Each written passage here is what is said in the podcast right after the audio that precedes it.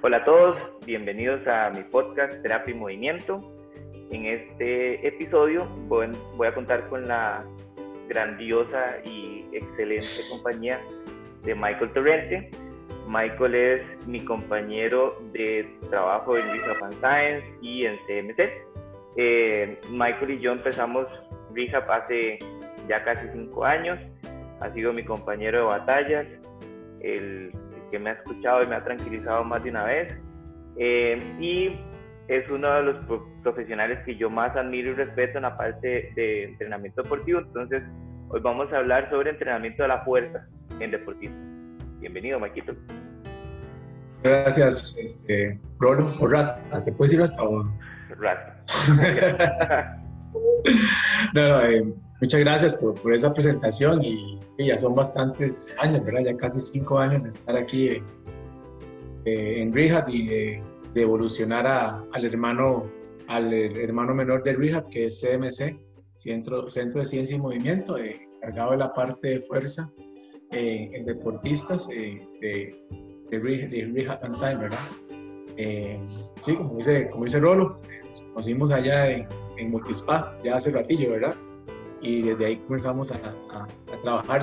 En ese tiempo trabajábamos muy, cosas muy poquitas, así, como que me pasabas dientes y ahí íbamos trabajando. Y ya después en Rehab, eh, al tiempo decidimos, bueno, sentados ahí, como siempre, con una taza de café, vimos una, una deficiencia en la preparación física eh, de los maratonistas, ¿verdad? que vos decías que faltando un mes te llegaban todos, todos lesionados buscando la, la salvación para poder ir a correr, ¿verdad? Creo que así comenzó toda esta parte del trabajo de fuerza en el deporte, ¿verdad?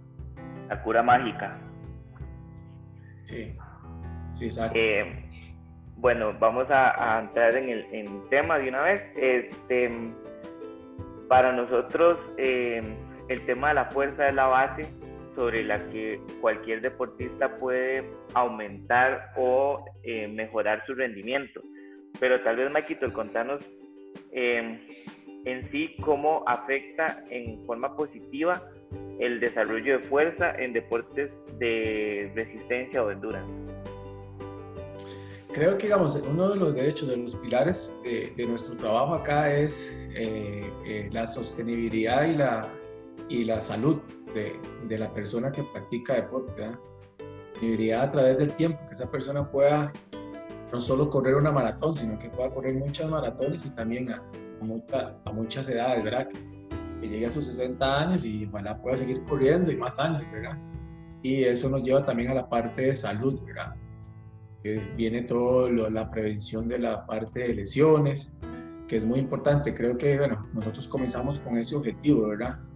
Y eh, ya, ahora se ha visto por, por muchas investigaciones que el fortalecimiento de, de, la fuerza en, en los deportistas eh, disminuye mucho lo que es la parte de lesiones y obvio eh, aumenta lo que es el, el, el rendimiento deportivo de, del atleta, ¿verdad? No es lo mismo una persona con, ahí ponemos el ejemplo nosotros de, del carro, ¿verdad? De una carrocería de un Hyundai Axel del año 98 a un Ferrari 2020, ¿verdad? Que nosotros lo que buscamos es que el deportista, para ponerlos en términos coloquiales, tenga una buena carrocería que le permita soportar esas cargas de entrenamiento que conforme avanzan las, los mesociclos van a, van a ser más fuertes y ahí es donde se presentan las lesiones.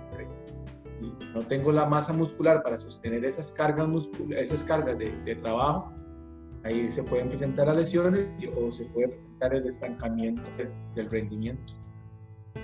Creo que una de las cosas más importantes que nosotros eh, debemos reforzar en, en, la población cuando hablamos del entrenamiento de la fuerza en deportistas es que cuando uno busca el rendimiento, entrena cerquita de la línea de lesión. Y entre más fuerte sea uno, esa línea de lesión que es cada vez más larga y yo puedo mejorar mi rendimiento. Cuando nosotros hablamos de entrenamiento de la fuerza, em, hagamos un, ejercicio, dibujémosle o hagámosle una imagen mental a las personas sobre el entrenamiento de la fuerza, en qué consiste el entrenamiento de la fuerza para un, para un maratonista, por ejemplo. Para un maratonista, un ejemplo así, claro. Digamos, eh, nos podemos devolver a, mucho antes donde eh, creo que hubo una confusión en, un comienzo de que entrenar fuerza involucraba que yo me volvía lento porque me iba a ser muy grande muscularmente. Creo que, que lo primero que hay que comenzar es eh, poniendo claro eso, que ya ese paradigma o ese mito que teníamos, y no estoy hablando de hace pocos años, ¿verdad? De muchos años, estamos hablando que yo me recuerdo que en el 2000, en el 2000 todavía se hablaba mucho que el deportista que o el maratonista o que hacía pesas se volvía lento, se volvía pesado, ¿verdad? Entonces, ese paradigma vino a cambiar un poco cuando se pudo comprobar que un buen trabajo muscular previene lesiones y aumenta, la, aumenta el rendimiento. Entonces ahí, ahí fuimos un poco cambiando, cambiando eso y sobre todo creo que hay que dejar claro que el entrenamiento de la fuerza debe ser muy específico a la disciplina que nosotros practicamos o que nosotros vamos a desarrollar, porque eh, no es lo mismo el trabajo de fuerza en, en corredores de fondos al trabajo de fuerza en corredores de trail running o en, o en ciclistas o en futbolistas. Entonces, creo que ahí, ahí hay un, punto importante que uno también tiene que dejar claro cuando empieza a trabajar fuerza para que ese, ese deportista o esa persona le, pierda el miedo a trabajar, a trabajar fuerza y que, que la palabra fuerza, pongámosle simple, ser mucho para, para ponerlo más sencillo, hacer pesas, ¿verdad? Lo que todo el mundo es que me mandaron a hacer pesas. Pues ese, ese hacer pesas tiene que ser específico para la disciplina deportiva que usted hace, ¿verdad? Digamos, ejemplo, yo a usted en el primer mes de entrenamiento de fuerza o de entrenamiento de pesa, no lo voy a poner a hacer eh, sentadilla con barra en la espalda con, no sé, 45 libras de cada lado y, y hágame eh, cuatro series de 10 o no, todo, cada, cada, fase tiene su número de repeticiones, su número de, de series o su intensidad, ¿verdad? Entonces creo que, es, que ese es un punto que como para comenzar y que la gente esté claro, cuando lo mandan a hacer, cuando su entrenador le dice, bueno, vaya a hacer pesas, entonces esas pesas deben ser específicas para su deporte, para, para los músculos que usted realmente necesita fortalecer y, hacia la competencia. Creo que uno de los, de los pilares para la prescripción de fuerza en deportistas es usar cosas sencillas nosotros no necesitamos levantadores olímpicos corriendo un maratón. Nosotros necesitamos personas que sean capaces de desarrollar capacidades o, habilidades de motoras sin necesidad de patrones de movimiento tan complejos. Sí, claro, claro, claro. Eh, es que, que uno también tiene que ser muy realista como, como entrenador en esta área de, del entrenamiento de fuerza para deportistas y, dependiendo del atleta que usted le llega, porque es otra cosa importante, ¿verdad? Cuando usted, ya usted tiene un plan de cuánto va a correr a la semana, cuánto va a correr por día, ya usted puede llamarse que usted es un atleta, usted, usted es un atleta amateur, entonces como tal, ya tiene que comportarse como tal y tener una planificación no solo de correr, sino también de fuerza. Entonces ahí, es importante también ese tema, que o deportista amateur.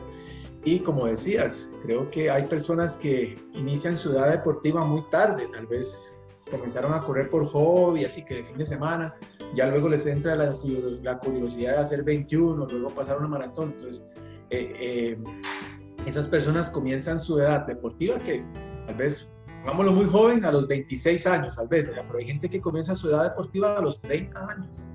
Entonces ahí es donde uno como, como entrenador debería de, de, plantearse objetivos realistas con esa persona y evitar ese tipo de movimientos que al final no, no, no, son muy complejos para enseñar, que se pueden enseñar, porque no es que no se puedan enseñar, pero son muy complejos que van a quitar un tiempo ahí importante en la preparación y, y innecesario. Ya después de la maratón podemos seguir un proceso y hacemos un periodo de, de técnicas de ejercicio y todo, pero pero durante el proceso de una maratón o de algún evento deportivo, creo que la simplicidad de los movimientos tiene que ser, tiene que ser la base, ¿verdad? Cuando vos pensás en el desarrollo de una destreza motora en un corredor, por ejemplo, eh, que querés reforzar la sentadilla, el desplante, em, ¿cuándo es el momento ideal para que un corredor que esté en un proceso de maratón baje la carga de, de fuerza por el intercambio con el volumen de entrenamiento? Bueno, eso es también eh, es, importante que el entrenador de fuerza también conozca un poquito de, de, del entrenamiento que está haciendo paralelo a, a, a, la parte de fortalecimiento. Entonces, en esta parte yo siempre le digo a los, a los, a los atletas que vienen a, a CMC que la prioridad la tiene el entrenamiento de la disciplina. Yo soy un complemento. Yo me acoplo a lo que el entrenador de la disciplina él tenga, tenga a mano. Entonces, eso es importante. Yo no me voy a, yo no me voy a poner a luchar con, con el programa de, de, de, la, de atletismo, ¿por qué no? Porque esto es especificidad y usted mejora corriendo o mejora en, en teatro, mejora nadando, haciendo bicicleta y corriendo. Entonces, yo no puedo pretender tampoco que solo pesas, pesas, esa persona vaya todo. No, yo soy un complemento y como tal, yo me ajusto a las cargas de entrenamiento, de entrenamiento de volumen de, del, deporte. Entonces, eh, lo ideal es siempre estar en contacto con el entrenador, si se pudiera, que sería lo ideal, ¿verdad? Un entrenamiento eh, integral, y no estar preguntándole a los, a los atletas, eh, mira, cómo, eh, cuándo comienza el fondo largo, cuándo comienzan las cargas más pesadas, y en ese momento uno ir, ir bajando los volúmenes de, a nivel de, del trabajo de pesas, porque, eh, bueno, vos sabes, hay muchos entrenadores, hay, hay sistemas muy diferentes, hay gente que, que hace tres fondos largos, o que hace un fondo largo, o hay gente que hace hasta cuatro fondos, o, bueno, y dependiendo de la periodización, que si es en bloque, que si es tradicional, entonces lo principal es esa comunicación que el entrenador tenga con el atleta y estarle preguntando cómo te sentís, te sentís muy, muy cargado, cómo estuvo el fondo, entonces a partir de ahí uno, por, eh, yo, yo siempre digo que digamos, la programación es algo es, es del día a día, de pronto se presentó un inconveniente y hay que hacer un cambio en todo el asunto porque X, una, una enfermedad o una lesión, que es lo que está hablando, pero que se puede presentar, o, cosas del trabajo, nos hacen que busquemos cómo cambiar es, esos volúmenes y esa intensidad. Entonces, generalmente, digamos, yo, yo lo que hago es que iniciar con periodos de resistencia muscular, que es como, lo, como una base general, por mí ahí se va presentando, se va dando el proceso de entrenamiento que de pronto tiene un evento de un 21K, entonces ahí podemos hacer un cambio de, intensidades para que llegue, llegue un pico para ese 21K y entonces eso es muy variable, entonces eso depende específicamente del plan de entrenamiento de la persona y uno ahí se acopla a ese plan, ¿verdad? Lo que sí creo, lo que sí creo que es importante dejar claro es que un atleta amateur o élite podría trabajar durante todo su proceso de entrenamiento eh, el trabajo de fuerza, y, o el trabajo de gimnasio, como así, o venir a, venir a CMC, no debería suspenderlo, porque uno puede trabajar cuando estén las cargas más altas y uno podría trabajar activación, movilidad, eh, trabajos de estabilidad, que, que, son trabajos que involucran no, no un alto nivel de, intensidad y que podría trabajar. Entonces, a veces sí, eso creo que sí también es un paradigma que tenemos que cambiar a nivel de los, de, los del entrenamiento y del entrenador. O sea, podría trabajar durante todo el proceso y lo hemos hecho. Hay gente que se ha ido para, para maratones faltando cuatro días y hacen una sesión faltando cuatro días y se van para la maratón y, les va súper bien. No es que uno faltando cuatro días los va a poner a hacer eh, 100 eh, sentadillas y una, una, cosa así, ¿no? Con solo, de hecho, son entrenamientos, pueden ser de 6 minutos, de un pico de intensidad para que el sistema nervioso llegue activado para el evento, que, que es lo más importante. Esto me parece súper importante y quisiera agregarle que la combinación entre una evaluación física adecuada, el entendimiento del el deporte y la planificación deportiva es lo que nos puede dar mejores resultados en prevención de lesiones, sobre todo. Em, antes de esta entrevista, repasé un poco de información eh, actualizada sobre prevención de lesiones y me encontré un artículo que hablaba sobre la importancia de hacer ejercicios individuales como sentadilla individual, desplante individual, peso muerto individual, eh, cosas que practicamos acá eh, para evitar el síndrome patelofemoral, que es el, dolor de la rodilla. En, en, corredores donde la actividad cíclica, como atletismo, ciclismo, que tienen diferentes fases de fuerza en una actividad cíclica, es esencial mantener un equilibrio de la musculatura. Entonces, creo que cuando nosotros pensamos en desarrollar un programa de fuerza como el que tenemos, siempre cubrimos estas necesidades que ahora las podemos ver reforzadas en la evidencia científica. ¿Cuándo pensás vos que es ideal hacer un equilibrio entre la fase de fortalecimiento analítica, digamos, y patrones globales? ¿Qué pensás vos con, con respecto a la utilización de patrones globales? digamos, a, nosotros no es que satanicemos el hecho de usar las máquinas biomecánicas, esa parte, porque creo que eh, eh, la gran ventaja de las máquinas biomecánicas, eh, perdón, máquinas de gimnasio, de la extensión, la flexión, el press, nos permiten trabajar con una carga alta y ganar fuerza, es como el principal objetivo, ganar fuerza de una manera, pongámoslo, eh, segura. O sea, es una máquina sería lo más seguro para para hacer una extensión de rodilla y cargar fuertes pares sería, sería una máquina de extensión de rodilla. digamos, yo podría iniciar una preparación general o un trabajo de gimnasia para ganar, agarrar una base, una base de fuerza y posteriormente ir trabajando eh, a nivel de patrones más, más globales, como decís, y unilaterales. Pero yo, digamos, yo iniciaría eh, eh, un proceso con en este caso nosotros no, no, tenemos ese tipo de máquinas porque nosotros sin ningún problema iniciamos de una vez con patrones globales, ¿verdad? Pero también se podría iniciar y es, y es una buena base. Las, las, máquinas nos pueden dar una buena base. Además, después de una lesión, también podrían ser una buena solución para agarrar esa, esa fuerza que necesitamos para poder eh, iniciar procesos de, de, de readaptación que requieren esa fuerza mínima. Entonces, este, creo que son, son, ideales iniciar con esos a veces y ya después ya pasar a ejercicios que involucren más, que reten más al sistema nervioso, que es, por ahí nosotros habíamos escrito un día algo ahí en, en Instagram, ¿verdad? Que la idea es siempre retar al sistema nervioso con esa parte unilateral y, ejercer más, a, aumentar así la resistencia, eh, la, la agilidad, la coordinación a través de, ese tipo de movimiento. Pero digamos, yo iniciaría con ese tipo de entrenamiento, tal vez al inicio de los, de los procesos y posteriormente ya ir poco a poco aumentando la exigencia a nivel de, de movimientos.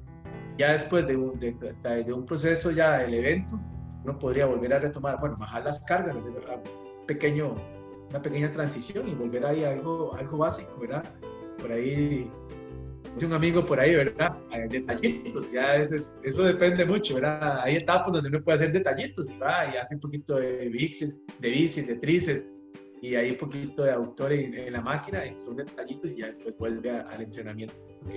como vos decís, las investigaciones dicen que son, son los que nos dan mayores resultados, esos ejercicios, ese, los que nos van a brindar mejores resultados en una preparación cuando vos eh, planificas la parte deportiva y querés em, un objetivo de rendimiento con alguno de los atletas, pensás en sistemas de entrenamiento como, como formatos de 10x10, de 5x5, o pensás em, más en, en, la globalidad del volumen que quieres trabajar?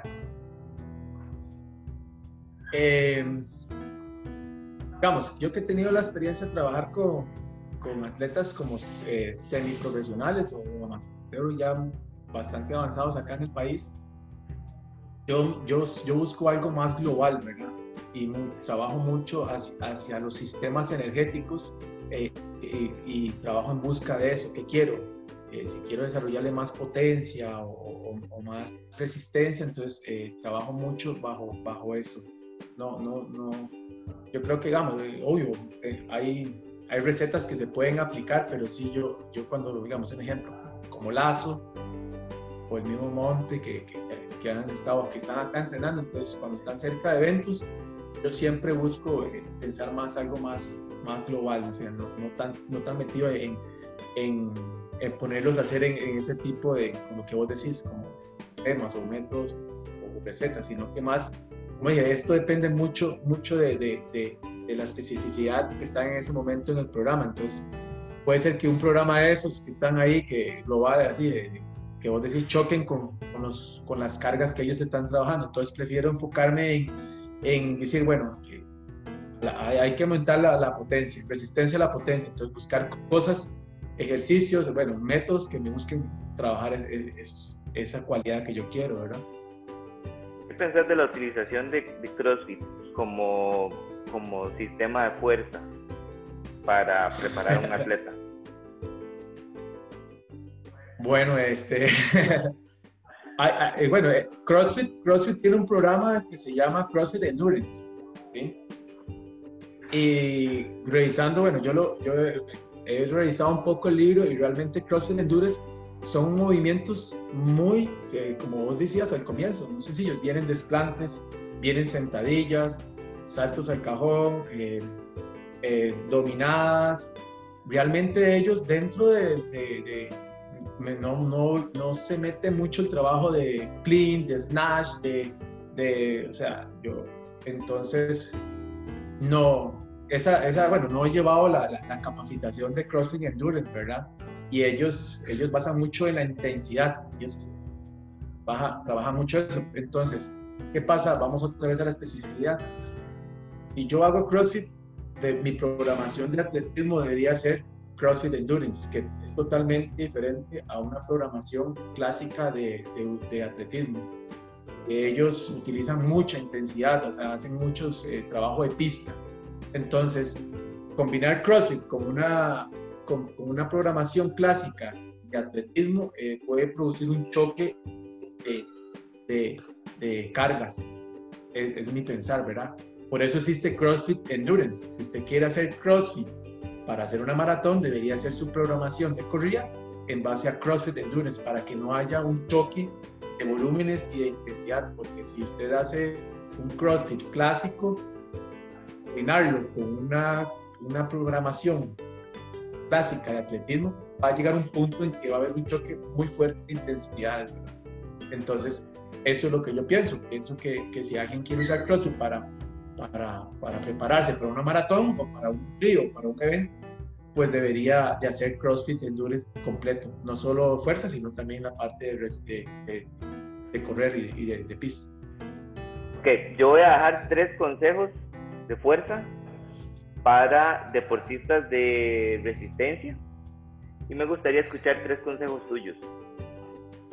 Entonces, mis tres consejos de fuerza es que siempre entrenen fuerza, que la fuerza tiene diferentes eh, formas y expresiones, entonces no se debe soltar la, entrenamiento contra la resistencia, perdón, eh, utilizaría siempre patrones individuales y dentro del énfasis de fortalecimiento siempre haría cosas del tronco. ¿Cuáles serían los tuyos? Bueno, yo creo que lo, así como consejos eh, o recomendaciones, número uno, eh, quitarse el mito de que las pesas lo van a hacer lento. Primero hablar de cosas que, que tenemos que cambiar en la cabeza porque puede ser que también me ha pasado como profesional en esta parte de fuerza que hay gente que llega a buscar esa parte de fuerza, pero no cree. Entonces es un problema muy grande porque trabajamos el primer mes y comienzan los cuestionamientos y ya, y ya no vuelve. Entonces realmente creo que ese es mi primer consejo, como que limpie su cabeza de, los mitos de que las pesas lo van a volver más lento, lo van a volver poco flexible, eh, no tengo que hacer pesas durante, durante, eh, durante la, solo una vez a la semana, todos, todos esos mitos que, embargan el, trabajo de pesas es lo primero que tenemos que quitar, ¿verdad? Eh, para volver, para comenzar un proceso, proceso de fuerza adecuado. Este, ¿Qué más? una evaluación es importante, ¿verdad? Saber dónde estamos y, y, y qué queremos, ¿verdad? Que, buscamos con el trabajo de fuerza creo que es importante. Eh, y estar en la constante evaluación a través de los test que hacen que hacen en, pista y también pequeños test que se pueden aplicar dentro de la parte de, parte de fuerza. Y número tres, eh, bueno, buscar un profesional que tenga el conocimiento de, de, las dos áreas, porque creo que también eso es importante dejarlo claro. Eh, las personas que están, que hacen deporte y quieren hacer fortalecimiento es, eh, tienen que, buscar un profesional que conozca de las dos cosas, porque eh, no es lo mismo el fortalecimiento de glúteo eh, estético al fortalecimiento de glúteo para, para correr o para mantener una buena técnica o, una buena estabilidad de la cadera. Entonces, sí, sí les recomiendo que busquen un profesional que conozca de las dos cosas, que cuando usted le llega y, llegue y le diga, es que hoy tuve eh, entrenamiento de calidad, hicimos por 400 o X, que él sepa qué tipo de sistema energético se utilizó para saber qué hacer ese día, ¿verdad? Porque si no, van a estar en un constante choque y, no van a haber muchas, muchas ganancias, muchas ganancias, ¿verdad? Y eh, como vos decís, yo creo que para repetir tu consejo, o sea, el, entrenamiento de fuerza se puede hacer durante todo el año, se puede hacer durante todo el proceso, no hay ningún problema, siempre y cuando haya una comunicación constante, atleta, entrenador de fuerza, pongámosle así, y entrenador de, eh, del, del, deporte específico, ¿verdad? Aquí te agradezco muchísimo tu tiempo. Eh, evidentemente te voy a tener más de una vez acá. Creo que esto es un tema que, que tenemos mucho por desarrollar y la idea, como siempre la hemos tenido, es transmitir eh, contenido de valor y actualizado para que las personas puedan disfrutar de sus eventos de forma segura y que den siempre su 100%. Muchas gracias, este, Rolo, por la invitación y espero estar muchas veces acá hablando, creo que de, esos temas, de ese tema que, que, nos gusta mucho, ¿verdad? Que siempre conversamos ahí en la, en la ventana y, y, es, y nos apasiona, ¿verdad? Y, y, decirle a la gente que sigan a Rolo, tiene demasiados conocimientos, demasiados consejos y, y, ayudan bastante, ¿verdad? Y a la gente que se anime a hacer trabajos de pesas bastante eh, conscientes y específicos para sus objetivos, ¿verdad? Gracias. Nos vemos pronto. Chao. Chao.